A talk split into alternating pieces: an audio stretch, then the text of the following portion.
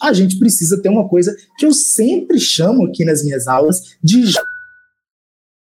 um aluno que tira mais de 920 na redação do Enem, ele precisa ter um jogo de cintura muito grande. E jogo de cintura não é decorar um modelo que funcionaria para a maior parte das redações, e é claro, e tirando 900 aí, a torta e a direita nas plataformas, enfim, e aí chega lá na redação do Enem, fica nervoso, treme, não sabe fazer a redação em uma hora, não sabe utilizar um repertório ali porque estranhou o tema. O que, que é isso, meu Deus do céu? É preciso um jogo de cintura. Né? E é isso que a teoria da linguagem vai dá para a gente. É isso que a gente precisa estudar lá em redação no primeiro momento.